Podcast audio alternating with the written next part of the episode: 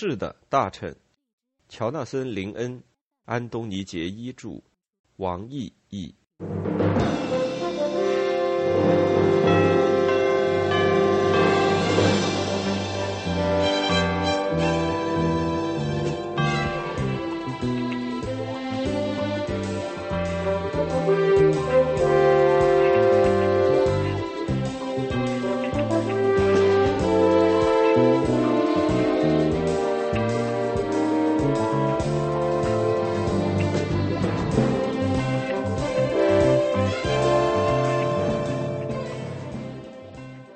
十二月二十日，星期天上午，我正在选区的家中记日记，好几天了都腾不出时间记日记，因为节约运动增加了大量的额外工作。不过，我相信这一切都是值得的。星期五晚上回家这一路真够恐怖的。我到家已经半夜了，安妮都睡了，显然她准备跟我共进晚餐，但是已经没戏了。我原本想打车从白厅到尤斯顿，可当时雷雨交加，根本就没有出租车，所以我只好坐地铁去，还抱着三只沉甸甸装满文件的红盒子。然后在尤斯顿又误了火车，所以带着一身的疲惫和雨水回到了家。我抱歉吵醒了安妮，并且把我这一趟苦旅讲给她听。你那辆公务车怎么了？他不安的问：“我把他给裁掉了。”我自豪的说：“我把公家派的司机也给裁了，那还有那些豪华家具，还有酒柜，还有我手下一半的办事员。”你被开除了？他说：“安妮常常会蹦出这些极其大惊小怪的荒唐结论。”我解释说：“呃，这是个节约运动，我正在为摆脱虚架子、奢侈品和特权做表率呢。”安妮似乎不能理解，“你简直疯了！”他发作起来，“你当了二十年的后座议员，一直抱怨自己没设备、没帮手，如今这些都有了，你却通通放弃了。”我想解释，可他让我根本插不上话。二十年来，你一直想要成功。但如果成功给你带来的好处还不如失败，那你图个啥呢？我解释说，这一举措最终会给我带来更大的权利。安妮无动于衷。要是你当上首相，又该是个怎么个出门法？一路搭便车吗？为什么他就理解不了呢？十二月二十日，今天节约运动有了大进展。现在办公有点跟不上了，因为我的私人办公室少了十二个人。伯纳德要加班加点，我也是。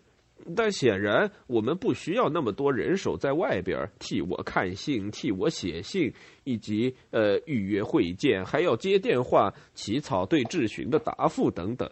总之，保护我不受外界的干扰。我不需要这么多人替我挡驾，我是人民的代表，我应该对每一个人敞开大门，不是吗？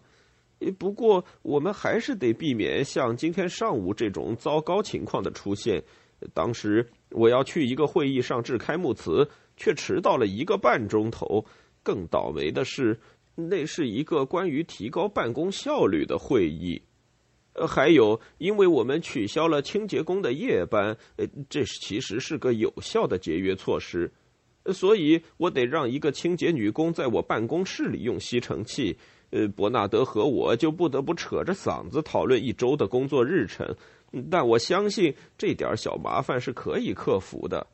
明天我和东北地区人力规划局长布拉夫先生有个关键的会晤，讨论精简人员问题。我从没见过他，但伯纳德告诉我，呃，此人热衷于裁员。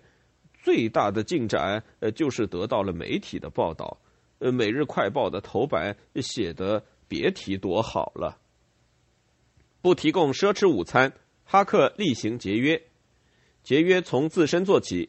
今天用纸碟吃着三明治的吉姆如是说，他为英国那群头戴礼帽、大腹便便的官僚树立了榜样。伯纳德·武利爵士与编者的回忆。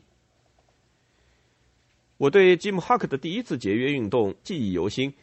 尽管当时我还不够成熟，但是察觉到了汉弗莱·阿普尔比爵士已经制造了一个潜在的灾难性局面。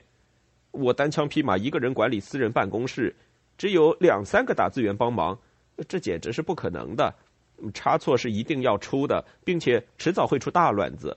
乱子来的比我预料的还快。十二月二十一日，哈克在头一天刚刚见了几个善意的媒体，罗恩·沃森。就未经预约来到了部里。沃森是行政交通和政府后勤部门工会的总书记，他要求立即见大臣，因为有令人不安的关于紧缩和裁员的传闻影响到他的会员。这些传闻显然来自大量吉姆哈克正可笑的、引以为傲的新闻报道。我告诉沃森，任何人未经预约是不能见大臣的。然后就离开私人办公室，去了党组秘书办公室。由于人手不够，我甚至不得不干些跑腿的差事。要是我们人手够用的话，也绝不至于任由沃森没经预约就擅自闯进哈克的私人办公室。我让一名打字员为沃森安排与哈克的会面。很显然，就在我离开办公室后，人力规划局的布拉夫来电话说他在纽卡斯尔误了火车，没办法赴约了。沃森在一边听见。意识到哈克当时真有空，于是直接走进了他的办公室。还因为当时没有其他的私人秘书，拜节约运动所赐，导致没有人去拦住他，而且也没有人去通知大臣，说他见的是沃森而不是布拉夫。于是发生了莫大的灾难。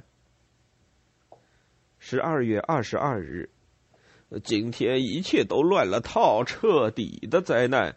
下午三点，我正等着见东北地区人力规划局的布拉夫先生。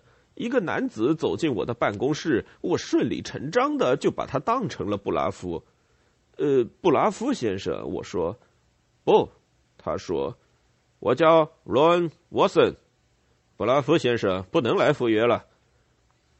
我自然认为沃森是布拉夫派来见我的，所以我打断他的话，呃，感谢他的到来，并且请他坐下，对他说：“我说沃森先生，呃，谈话前我得先强调一点，这事儿绝不能泄露出去。如果呃工会听到一点风声，那就出大乱子了。”我明白，他说。呃，当然会裁员。我继续说，不可能不裁员就精简一个庞大的官僚机构，而且到最后，呃，还是大批人员。他问我，难道不要和工会方面先磋商一下吗？我继续自掘坟墓。我们会像往常那样做做样子，先磋商一下。我愉快的说着，一点都没意识到大难即将临头。不过，你知道工会分子都是些什么样的人？就是蛮不讲理啊，榆木脑袋、死心眼儿什么的。我怎么能跟一个素不相识的陌生人这么说话呢？所有人都这样吗？他彬彬有礼的问。这个问题让我很惊讶。我以为他知道的很清楚，毕竟他必须经常跟这些人打交道。差不多吧，我说。他们感兴趣的只是互相挖取对方的会员，或者让自己上电视出风头。他们的大嘴巴从来都闭不上。我清清楚楚的记得我说过的每一个字，每个字都铭刻在心。更有甚者，所有的话都当着我的面做了笔录。而沃森一走出我的办公室，就把这份记录交给了《旗帜报》。呃，接着。这个人还专门向我询问有关司机和交通服务人员的情况。他们是最先要辞退的。我说，我们在司机和汽车上头浪费了大笔的钱，更何况他们都是些穷极无聊的人。到了这个时候，沃森才说出他其实不是布拉夫的代表，而是行政交通和政府后勤部门工会的总书记。他来我办公室。原本是为了核实要裁掉他们会员的传言是不是真的。哦，我的上帝呀！十二月二十四日，昨天和今天都明显缺少圣诞节的气氛，所有行政部门的司机都罢工了。我昨天上午到办公室之前，已经读了报上所有关于罢工的消息。所有的报纸都引述了罗恩·沃森所引述的我的话，当然会裁员一大批。啊，我责问伯纳德，怎么可能让这种事儿发生呢？CBE 大臣，他闷闷不乐的回答：“我拿不准他什么意思，是我要荣获 CBE，呃，还是他？他解释说，CBE 就是不可能到处都照顾得到，文官使用的又一个愚蠢的简称。在正常情况下，他的话停了下来。毕竟我们俩都知道这场悲剧是怎么发生的。伯纳德提醒我，当天所有的安排。办公人员的圣诞聚会，几个会议，都是些无关紧要的事儿。我整天都在躲避媒体。我想跟汉弗莱爵士讨论一下目前这个局面，可是显然他一整天都不在。安妮和我受邀出席晚上八点法国大使馆的圣诞宴会。我叫伯纳德给我备车，刚一开口就意识到没司机了。我让他打电话给安妮，呃。还是让他开我们自己的车来接我吧。伯纳德早就想到了这一点，但是似乎我们的车整天出毛病。安妮想送到修理厂去，我及时跟他通上了话，告诉他等等再修吧。这车把我们从白厅送到肯辛顿，应该还不至于出问题。安妮开车来接我了，我们穿着礼服出发了。然而，我又一次失算了。这该死的车在骑士桥就抛锚了，正值高峰时段，还赶上倾盆大雨。我试图把车修好，当时我穿着无尾礼服。我问安妮要雨伞，她说伞在我这儿。我知道是他拿着伞，我们对着对方大叫大喊，他竟然摔门下车走了，丢下我和这辆堵住了梅洛兹街圣诞高峰时刻车流的汽车。喇叭尖声的响着，司机们都在对我破口大骂。我到法国大使馆时晚了一个半小时，全身湿透了，还沾满了油污。我立刻灌下了三四杯香槟。在这种情况下，谁能不这么喝呢？我需要这个。我离开的时候其实没怎么喝醉，就是找东西有点费劲，这个我承认。我把钥匙掉在了汽车旁边的排水沟栅栏上，接着钥匙又从栅栏格漏下去了，所以我不得不趴在地上伸手去够钥匙。偏巧几个报社的狗杂种就在一边儿。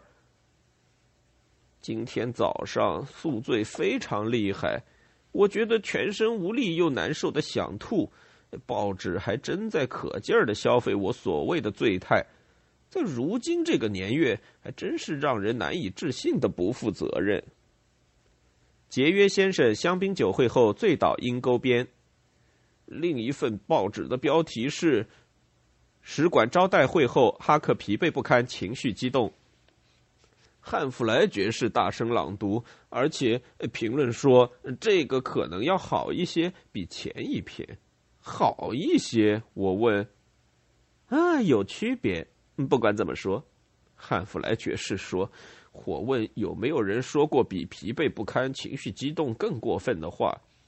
伯纳德告诉我，威廉希基说我紧张过度。我倒不怎么介意这个说法，可是后来汉弗莱爵士补充说。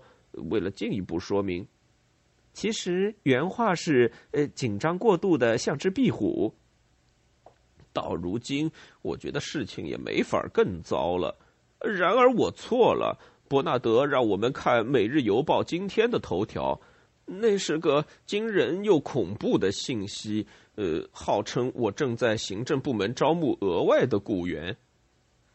哈克新募文官四百人。本报政治编辑部。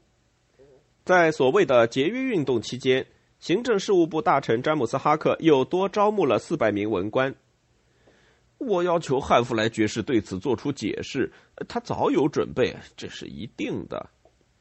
大臣，是您要求这些额外人员的，您要求进行一次彻底的研究，一次调查，收集事实和数据。这些措施没人手不能干呢。如果您安排更多的工作，就得雇更多的人来干。这是常识。我下巴刚挨了这一拳，他又往脑袋上来个右勾拳。要是您还坚持保留您那个官僚主义督察办的话，至少还要再设四百个新职位。我被彻底的击倒了，我头痛恶心，我的事业看来是毁了，我在报纸上被游街示众。而自打我来这儿以后，唯一付诸实施的我自己的主张，现在看来也要放弃了。然而自始至终，从我来这儿的第一天起，所有的常任文官似乎都在尽可能的从各方面帮助我。那么是他们彻底愚蠢无能，还是我呢？是他们假装帮忙，却在暗地里阻挠我的每一个行动吗？还是说他们不理解部里工作的新方式？他们是不是在试图帮助我，迫使我向部里的政策靠拢呢？大臣的政策和部里的政策难道会有不同吗？我为什么要问这么多没有答案的问题？海有多深，天有多高？欧文·柏林语，编者注。办公室里一片沉默。我不知道我们该怎么处理那四百个监督我们节约运动的新人，或是另外四百个官僚主义督察办的新人，再或者是其他任何事情。我只管坐在那里等着，盼着我的脑袋不再嗡嗡响，然后快点有什么人提个建议出来。汉弗莱爵士开恩了，大臣。如果我们能够结束节约运动，并且关闭官僚主义督察办的话，我们就可以立即向媒体发个通告，说您削减了八百个职位。他显然是事先周密策划过的，因为他当即就从腋下取出一只薄薄的文件夹。只要您愿意批准这个草案，我无法相信这个不着边际的建议：削减八百个职位。呃可是压根儿就没人在这些职位上，我满心疑惑的指出，我们还没安排任何人呢。哦，那就是更大的节约。